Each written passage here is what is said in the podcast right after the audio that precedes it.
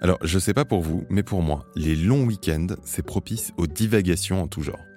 Donc j'ai profité d'une de ces pauses du mois de mai pour passer un peu de temps sur un site que vous connaissez sans doute, Google Maps. Alors plus précisément, j'ai utilisé Google Street View, la fonctionnalité qui permet, grâce à un petit bonhomme orange sur votre écran, mais aussi à une myriade de voitures équipées de caméras qui sillonnent nos rues, de visiter n'importe quel coin, ou presque, de notre planète. Hmm, je vois, après tant de mois confinés, t'as voulu faire un tour dans les grands espaces, au moins virtuellement. Alors t'es allé où comme ça Le désert d'Atacama Les chutes Victoria? Alors non, désolé de te décevoir, mais pas du tout. J'ai décidé de faire un tour dans la Silicon Valley. Ça fait en effet un moment que je me demande comment cette bande de terre de 200 km fait la pluie et le beau temps sur l'innovation et une partie de l'économie mondiale.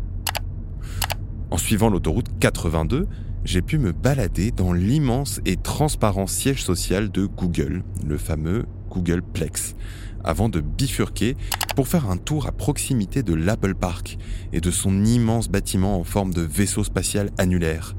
Bref, quelques minutes m'ont suffi à me rendre compte que l'épicentre de la tech mondiale, objet de tant de fantasmes, n'est en fait qu'une petite vallée californienne. Joli voyage et important par ailleurs parce que depuis quelques années, de nombreux pays tentent d'imiter ce qui fait le succès de cette fameuse Silicon Valley. Et ils y arrivent C'est précisément ce dont on va parler dans le mémo du jour. Orange vous présente le mémo. Eh bien bonjour Marine. Bonjour Germain. Bienvenue à toutes et à tous dans le Mémo, le podcast qui décrypte pour vous l'actualité de la société numérique à travers les médias. On se penche aujourd'hui sur les tentatives d'imitation de ce qui fait le succès de l'innovation tech à l'américaine. Autrement dit, on va tenter de répondre à ces questions qui agitent pas mal de cerveaux sur la planète. Peut-on et doit-on copier la Silicon Valley pour innover? À l'heure où le leadership mondial se confond souvent avec la domination technologique, le modèle du pôle scientifique et technologique se déploie à travers le monde. Et souvent, l'archétype que cherchent à reproduire les États et institutions qui soutiennent ce type de projet est bien celui de la Silicon Valley. Mais pourquoi est-ce que le monde entier n'a Dieu que pour cette zone géographique? Au-delà du potentiel mythique du lieu, bien appuyé par l'industrie du divertissement américaine, la Silicon Valley, c'est d'abord une histoire. Je lis dans la MIT Technology Review que la légende remonte aux années 60 et que Charles de Gaulle lui-même était revenu impressionné d'un voyage du côté de San Francisco. Et on comprend, depuis l'épicentre de l'université Stanford, de nombreuses entreprises ont connu un succès mondial, de Hewlett Packard en 1966 à Google en 98, en passant par Apple ou encore Netflix récemment. Ouais, donc pour résumer, si on veut imiter la Silicon Valley, il faut une université et des entreprises? C'est évidemment plus complexe que ça, sinon tout le monde appliquerait la recette. Dans Scientific American, je lis que les ingrédients de base du succès de la vallée sont les suivants. Un nombre important de travailleurs qualifiés, l'accès à des investisseurs en capital et une culture entrepreneuriale qui donne sa place au risque. Ajoutons à cela des investissements publics, souvent militaires, assez importants. Et on a déjà de nombreux éléments pour comprendre la réussite du pôle de compétitivité le plus célèbre du monde. Tu évoquais une forme de culture du risque. Il y a donc aussi des déterminants culturels qui importent. Oui, et la MIT Technology Review insiste bien sur ça. Pour l'auteur de l'article, je cite, Les entreprises de la vallée ont compris que pour avoir du succès, il fallait autant se fier à la compétition qu'à la collaboration. C'est donc cet écosystème à la culture si particulière qui fait la différence, sans oublier les individus qu'il compose. On apprend notamment qu'entre 1995 et 2005, 52,4% des startups de la Silicon Valley ont été fondées par au moins un individu né en dehors des États-Unis. Une ouverture sur le monde qui permet notamment de s'adapter aux spécificités des marchés étrangers. C'est impressionnant comme chiffre. Mais sachant tout ça, aucun pays n'a tenté d'imiter ce succès? Si de nombreux pays ont tenté l'expérience, à commencer par la Chine, je lis dans le monde que le Parti communiste chinois a décidé de faire de la baie de Shenzhen un pôle de haute technologie capable de rivaliser avec la Silicon Valley. Et ça fonctionne? Pas vraiment. Pour le journal du soir, le projet qui relie Hong Kong à une demi-douzaine de villes côtières du sud de la Chine est voué à ne pas décoller. En l'occurrence, c'est l'environnement politique qui pourrait freiner les ambitions de Xi Jinping. S'appuyant sur l'économiste Philippe Aguillon, le monde considère qu'un exécutif trop fort peut empêcher l'innovation si celle-ci remet en cause son pouvoir. Encore un paramètre à prendre en compte. Difficile donc pour un pôle de compétitivité technologique d'émerger ailleurs que dans une démocratie libérale? C'est en tout cas ce que semble démontrer l'exemple de Bangalore en Inde. Je lis dans le magazine The Good Life que la mégapole du sous-continent indien est devenue le plus gros hub de recherche au monde en matière de sciences de la vie, le quatrième dans la high-tech et la cinquième destination mondiale du capital risque. Depuis 2016, la ville occupe par ailleurs la cinquième place mondiale pour le nombre de centres d'innovation qu'elle accueille. Elle est loin l'image qu'on lui colle parfois de simples back-office pour centres d'appel d'entreprises occidentales. Ah oui, c'est un vrai succès.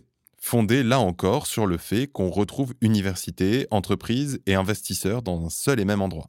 Et t'en as d'autres des exemples? Quelques écosystèmes ont su tirer leur épingle du jeu par le monde, même si elle n'a pas la force de frappe de sa cousine américaine, la Silicon Valley israélienne. Silicon Wadi se développe depuis les années 60 sur tout le territoire, même si son épicentre se situe du côté de Tel Aviv. Grâce à son hub technologique massivement soutenu par l'État, Israël est devenu l'archétype de la Startup Nation, comme le souligne le Parisien. Et de nombreux succès sont déjà à son actif, du logiciel de conversation ICQ à Waze, en passant par Viber un millier de startups sont créées chaque année dans le pays. Pas mal en effet. Et il me semble qu'au Kenya, un projet similaire existe.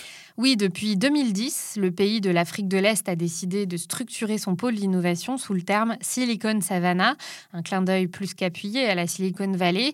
Encore en phase de développement, l'écosystème kényan bénéficie d'un terreau fertile. Dans le point, on apprend que le taux de pénétration du téléphone mobile dépasse les 100% et que la fibre optique est disponible dans le pays depuis 2009. Dans le reportage de l'hebdomadaire, l'entrepreneur local résume bien les spécificités de ce pôle de compétitivité africain. Je cite notre avantage par rapport à des pays plus développés, c'est qu'on a des problèmes. Et nos problèmes sont des opportunités pour créer des solutions. C'est chose faite avec quelques succès comme M-Copa pour la FinTech ou Twiga Foods, le maraîcher qui a fait sauter les intermédiaires entre vendeurs et acheteurs. Avec le soutien du gouvernement kényan, les investisseurs locaux et internationaux affluent aujourd'hui. Et pour revenir sous nos latitudes, a-t-on en France notre propre vallée de l'innovation? Pas exactement. Disons qu'on préfère les plateaux aux vallées. Près d'Antibes, le plateau de Valbonne abrite depuis les années 60 Sophia Antipolis, la première technopole de France et d'Europe. Plus récemment, le titanesque chantier du plateau de Saclay, près de Paris, a pour objet de créer un pôle d'innovation scientifique et technique de niveau mondial.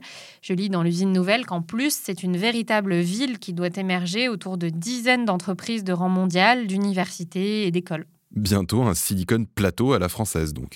C'est pas évident. Le projet de Saclay pourrait bien suivre la même voie que celui de Sophia Antipolis, qui fonctionne, mais se repose beaucoup sur de grandes entreprises, sans favoriser l'émergence d'un écosystème innovant sur le modèle de la Silicon Valley. bon. Et puis par ailleurs, doit-on vraiment prendre pour exemple la Silicon Valley pour développer des politiques d'innovation à la mesure des défis du 21e siècle? Si comme on l'a vu, beaucoup de pays tentent de s'inspirer du succès de la vallée américaine, certains considèrent que c'est contre-productif. C'est ce que nous apprend un article de la BBC intitulé Pourquoi il est inutile d'essayer de dupliquer la Silicon Valley? D'abord parce que le pôle d'innovation le plus connu au monde ne s'est pas construit en un jour et que tenter de l'émuler de A à Z et du jour au lendemain est voué à l'échec. Ensuite, parce que l'article évoque que pour les autres pays, la meilleure stratégie consiste à se spécialiser sur un secteur en particulier, comme Israël le fait avec la cybersécurité par exemple. Oui, et puis le modèle de la Silicon Valley, finalement, est-ce qu'il est si vertueux? C'est une question essentielle. Si les succès en provenance de Californie sont incontestables, la Silicon Valley a conduit à une hausse considérable des prix de l'immobilier à San Francisco et aux alentours. Par ailleurs, de nombreux articles soulignent la culture trop souvent toxique à l'œuvre dans les entreprises issues de la vallée. Sexisme, discrimination. La Silicon Valley n'est pas le jardin d'Éden pour tout le monde. En effet. Et on aura sans doute l'occasion d'évoquer tout cela par ici. Merci beaucoup Marine pour toutes ces explications et surtout merci à toutes et à tous d'être fidèles au rendez-vous.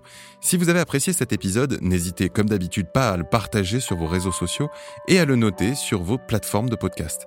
Et je vous donne rendez-vous la semaine prochaine pour un nouveau numéro du Mémo. C'était Le Mémo, un podcast orange.